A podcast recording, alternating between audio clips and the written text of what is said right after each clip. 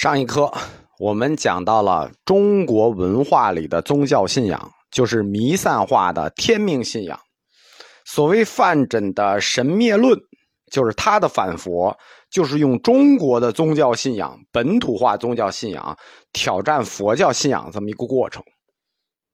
中国的这一支宗教信仰，在唐朝以前，三个人：荀子、王充、范缜。荀子，呃，这我们知道，这儒家旁支，为什么他说的叫儒家旁支呢？因为他自己说他是自居儒家，他是孔子嫡传，但别人不这么看他，因为韩非子、李斯都是他的学生，是法家。荀子作为儒家旁支，他主张的学说叫性恶论，就是他的理论叫性恶论，他的学说叫天人相分学说。孔子理念呢是分两块的。孔子理念是什么呢？内圣外王，内圣一部分，外王一部分，分为内圣学和外王学。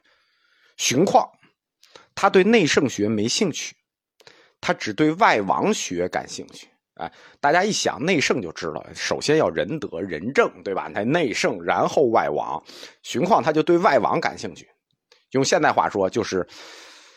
到国外装老大感兴趣。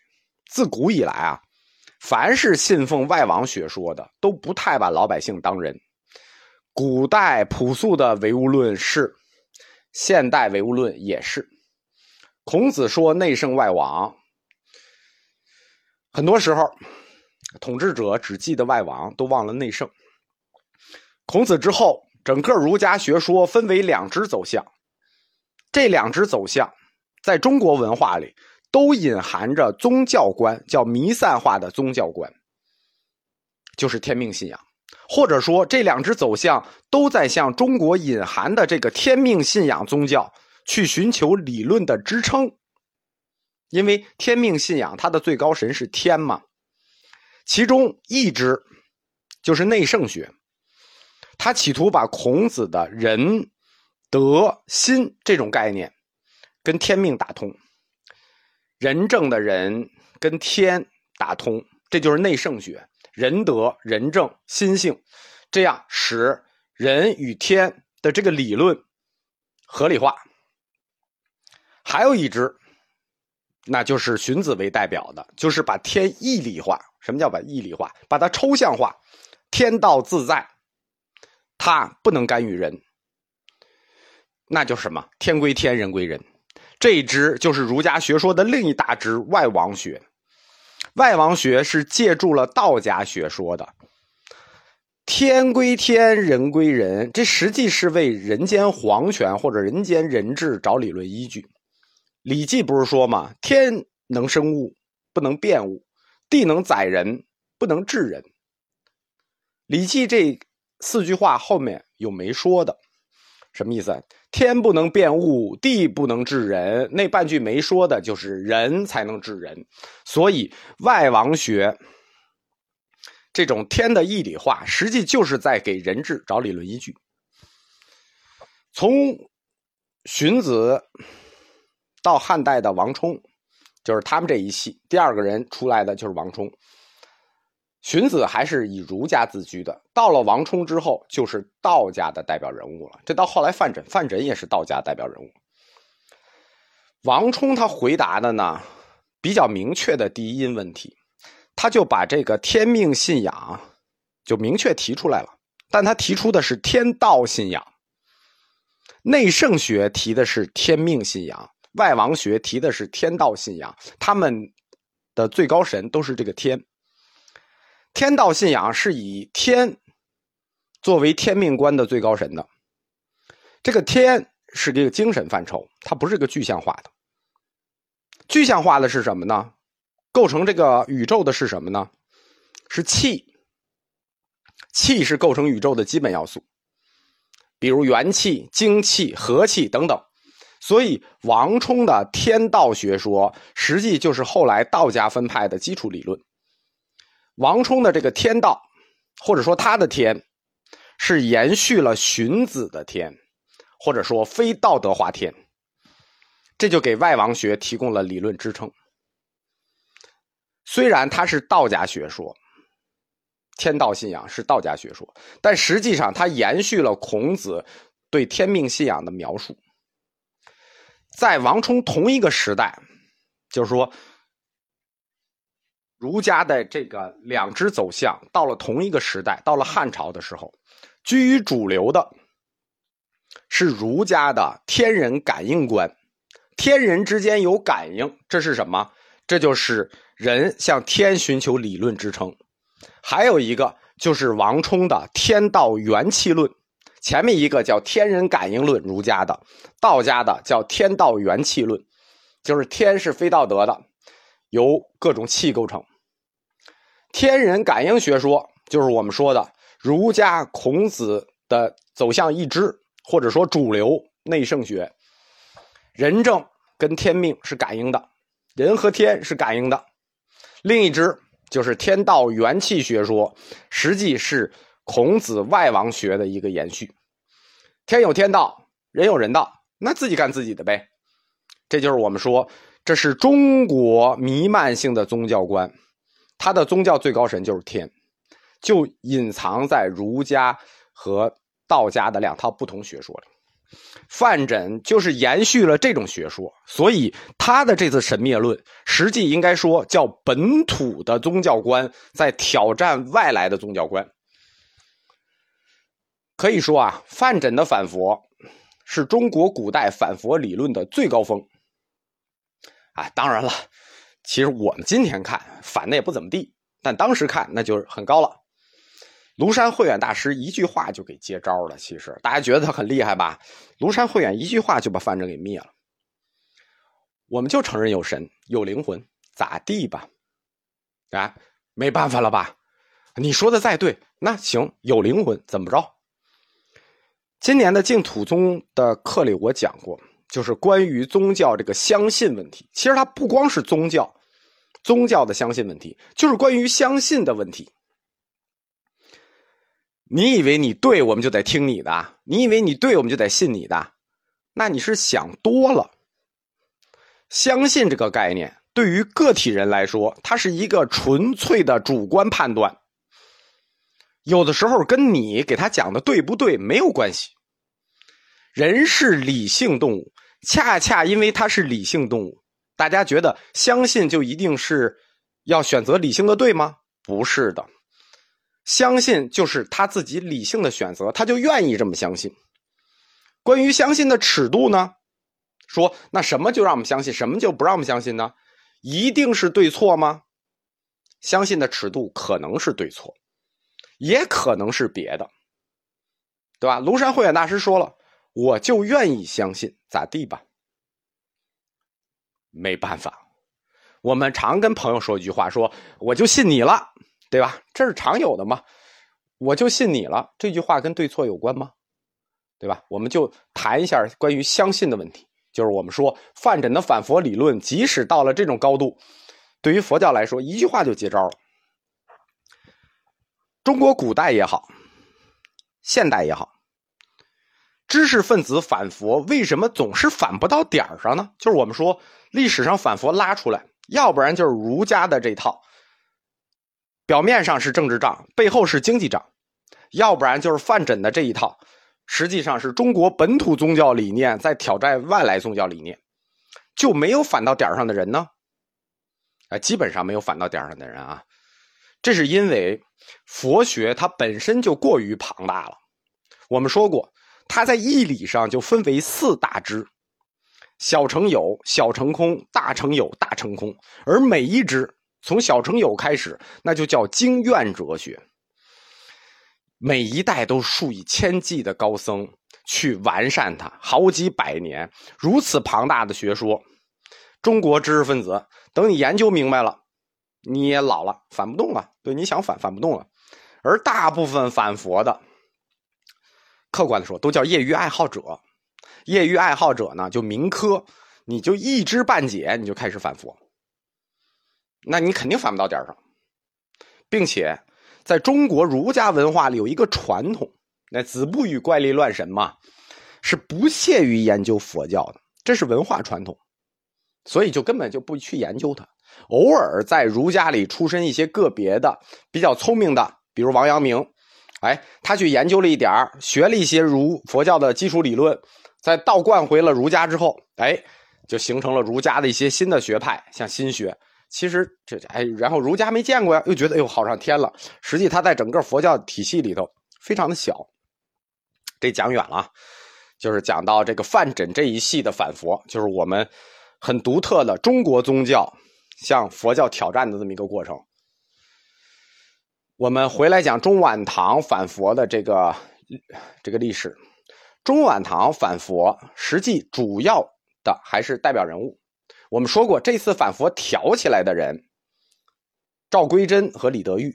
但是之前在知识阶层起到鼓动作用的是韩愈和他的弟子朗州李敖。韩愈和朗州李敖，他们虽然是儒家，但是他们在儒家里也不是主流，他们在儒家里是非常小的一个派，叫思孟学派。实际晚唐的时候，以韩愈和李敖为代表的是儒家思孟学派的复兴。这就是为什么反佛就一代会昌之后立刻大中。中兴了，是因为这一派的思想，统治者也讨厌。大家不了解吧？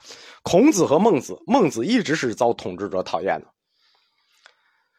所以韩愈和他的弟子李敖，他们是站在儒家传统经典的立场上去反佛的啊。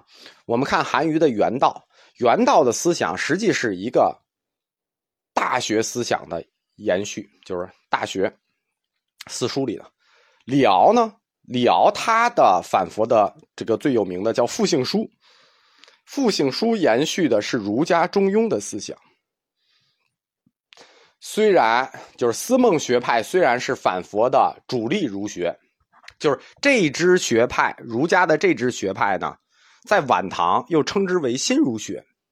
但是这支新儒学之所以新，是因为它里头也灌注了佛教哲学的影子。对吧？李敖的复性书是最具有代表性的。李敖的复性书里有这么一句话，叫“百姓之性与圣人之性弗差也”。这句话什么意思呢？就是新儒学的一个核心理念，叫“百姓之性与圣人之性弗差也”。这实际是思孟学派嘛？这是孟子的性善论。老百姓的性和圣人的性。没有差别，弗差也。这可不是儒家一贯的论点啊。虽然孟子有这个这个倾向，但也没有说的这么明。儒家历来对人是分君子和小人的，君子怀德，小人怀土；君子怀行，小人怀惠，对吧？我们儒家上来分人就是我君子，你小人，对吧？李敖同学。说百姓与圣人福差，那什么意思？一切众生在性上是平等的。这个性呢，它是有前缀词的。我跟大家说，它性的前缀词叫灵，实际叫灵性啊。我们一般就说性。一切众生在性上平等，这不就是南北朝横扫中国佛教学术界的佛性论吗？一切众生皆有佛性。一切众生佛性平等，佛性平等，诸法平等。平等这个词啊，统治者不爱听，因为这个词后面跟着就是自由，无论你说与不说，平等这个词跟着后面就是自由。因此，禅宗走向爱自由的天地，最初在佛教里就是有理论来源的。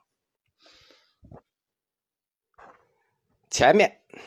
我们讲华严五祖归峰宗密，他是第一个站在佛教为本体的理论上，企图去融合释道儒三教的，就是佛教为本，吸收儒道两家，他是三教合一理论的奠基人。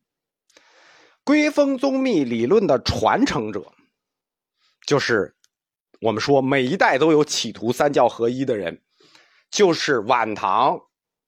韩愈的弟子新儒学的代表人物阆州李敖。阆州李敖呢，我们说他的这个复姓书，他这个新儒学，实际是暗搓搓的用佛教的佛性论改造了古典儒学，成为了新儒学，然后他就成为了首创者。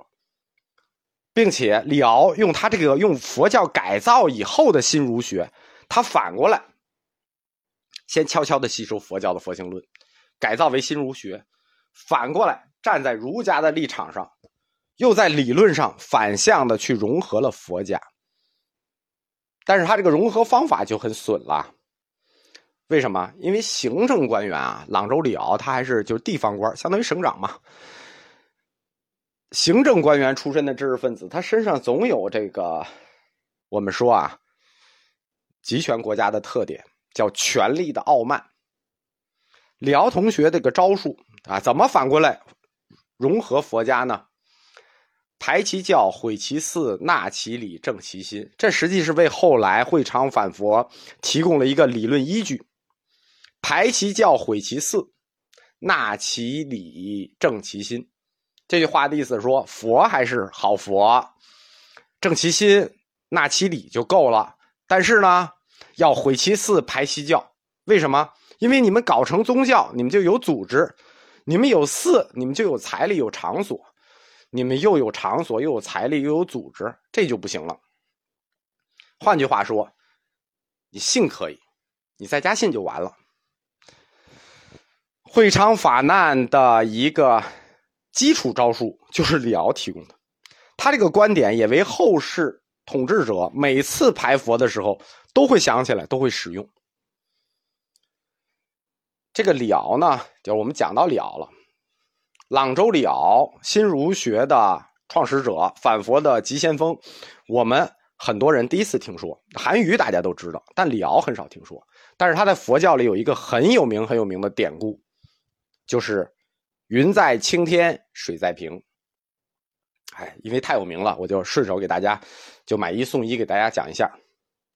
李敖做朗州刺史的时候呢，地面上有药山为岩。药山为岩是中唐两大禅系之一湖南禅石头西迁的弟子。药山为岩的弟子就是洞山良价，就是后来曹洞宗的始祖，开创了禅宗曹洞宗。所以药山为岩实际上就是宗师啊，曹洞宗的元祖，非常有名。在朗州地面上，李敖见到他，当面讥讽。我发现叫李敖的嘴都不太好啊。他说：“见面不如千里闻名。”意思就是说见面不如闻名啊。药山为言回答说：“何得贵耳而见目？就是什么意思？就是为什么在耳朵听着就这么贵，在眼睛看着就这么贱？实际就是就是说这话呢，应该这么说：说是你的耳朵贱呢，还是你的眼睛贱？祖师嘴巴上不太很不太饶人，对吧？见面不如千里闻名，为何贵而见目？那是你耳朵贱，还是你眼睛贱？他还有半句没说，但李敖是明白的。”那半句就是，不是你眼睛贱，也不是你耳朵贱，是你嘴巴贱。于是李敖就进一步问了一个著名的问题：什么是道？对吧？你看第一句，看着就暗藏杀机了，已经，对吧？第二句，什么是道？这是一大概念，对吧？什么是道？你这么问，实际就是挑衅啊，就是好像你上来就跟我问吴老师，什么是真理？我怎么回答你？药山为言回答：“云在青天，水在平。”这后世啊，就把这个故事写的都特别有禅意，好像俩人关系很好，互相在探讨。其实不是，他那个第一局已经互相对骂了，然后这是第二局。就是虽然这个云在青天水在平有很多有禅意的回答，是因为大家不了解僧史，当时两个人已经处在一个很紧张、很焦灼的状态里了，对吧？